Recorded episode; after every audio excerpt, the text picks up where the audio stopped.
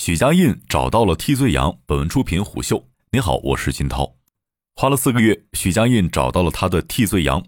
二零二二年七月二十二号晚，中国恒大、恒大物业共同发布公告，宣布了此前恒大物业一百三十四亿元存款质押被相关银行强制执行事项的初步调查结果。恒大物业质押相关的贷款通过第三方回流至中国恒大，用作其一般营运。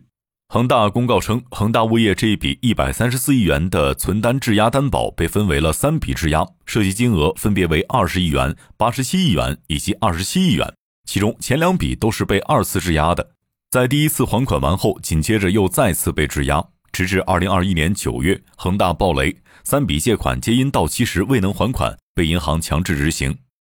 这距离中国恒大、恒大物业、恒大汽车三家上市公司。同时宣布停牌，过去了整整四个月。其实根本无需花这么长的时间。一开始很多人就猜测这笔钱是被恒大挪走还债了。恒大只是花了四个月的时间来验证大家的猜测，并给一个处理的结果而已。今年三月二十二号，恒大系三家公司全部停牌，原因主要是恒大物业在审核二零二一年度财报中发现约有一百三十四亿元存款为第三方提供的质押保证金，已被相关银行强制执行。这导致中国恒大无法通过审计，至今未能发出二零二一年财报。中国恒大公告中称，初步调查资料显示，其执行董事夏海军及潘大荣以及子公司恒大集团有限公司执行总裁柯鹏参与了上述安排。鉴于此，董事会决议要求上述人士辞任相关职务。这三位都是恒大的老将许家印的心腹。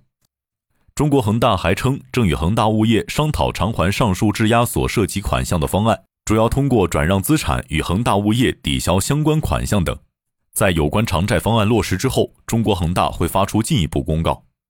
恒大新任行政总裁、执行董事肖恩在接受《二十一世纪经济报道》记者独家采访时透露，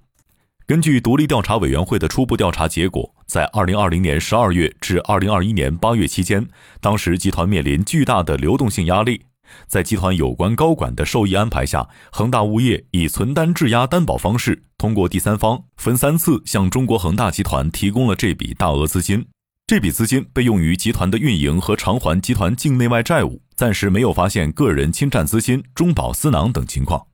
他还强调，向社会和市场公布独立调查的初步结果，特别是资金去向，并要求曾经担任高管的直接责任人离任，是集团化解风险的重要举措，也是按照香港上市规则和市场惯例对违规行为作出的处理，体现了公司管理层正视问题的积极态度和推动整改的坚定决心。另据凤凰 Weekly 地产援引知情人士的话称，上述公告公布之前，夏海军、潘大荣和柯鹏三人还在为恒大奔波。夏海军自去年起一直在香港处理债务展期事宜。潘大荣七月份以来的朋友圈里出现了好几次恒大汽车。报道还援引恒大前员工的话称，夏海军消失了两个月，有次突然回到集团，跟大家说他去香港找钱去了。另有接近恒大的知情人士透露，其实不是找钱，夏海军去香港主要是谈债务展期的事儿。一家国企地产公司旗下的物业公司员工认为，物业给地产书写在业内其实挺常见的。通过各种隐秘的方式，很多甚至是借助海外的融资平台操作。如果大家还记得，二零二零年国内大大小小房企纷纷分拆旗下的物业管理业务，拿去香港 IPO。二零二零年七月，虎嗅在《中国房企的港股炼金术》一文中写道：，相比于港股地产板块的三至五倍的市盈率，有些地产公司的物业管理公司的估值动辄五十六十七十倍，有的甚至达到一百倍。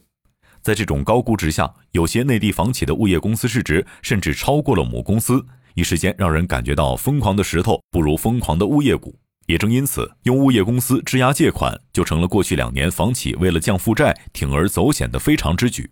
一位法律专家接受《二十一世纪经济报道》采访时对此评论认为：“中国恒大作为一家香港上市公司，其高管放任甚至推动此事件的发生。”折射出恒大系对于监管规则的漠视和公司治理的乱象丛生，而恒大系企业在过去数年的盲目扩张及去年开始爆发的流动性危机，与其内部管理失序、风控缺失以及部分高管违规作为不无关系。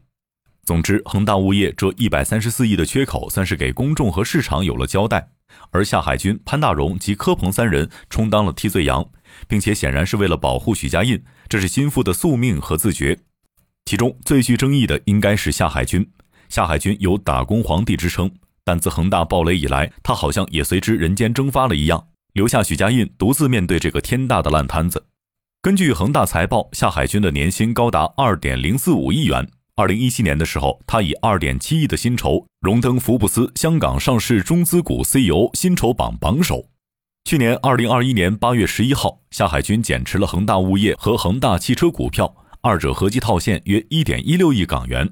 另据港交所今年二月披露，夏海军于二零二一年七月至八月期间，也就是恒大暴雷前，分批卖出三批恒大债券，售卖了面值一点二八亿美元的债券，直到今年二月九号才向港交所申报。据其套现已经过去了半年，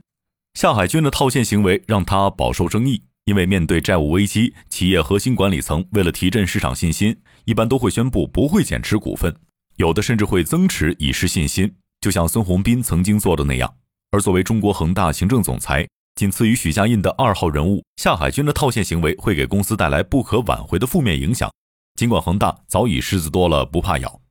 去年十二月，据虎嗅从接近恒大的知情人士处获悉，恒大总裁夏海军或已离职。因为夏海军已经有一个月没有出现在一些恒大内部重大会议上了。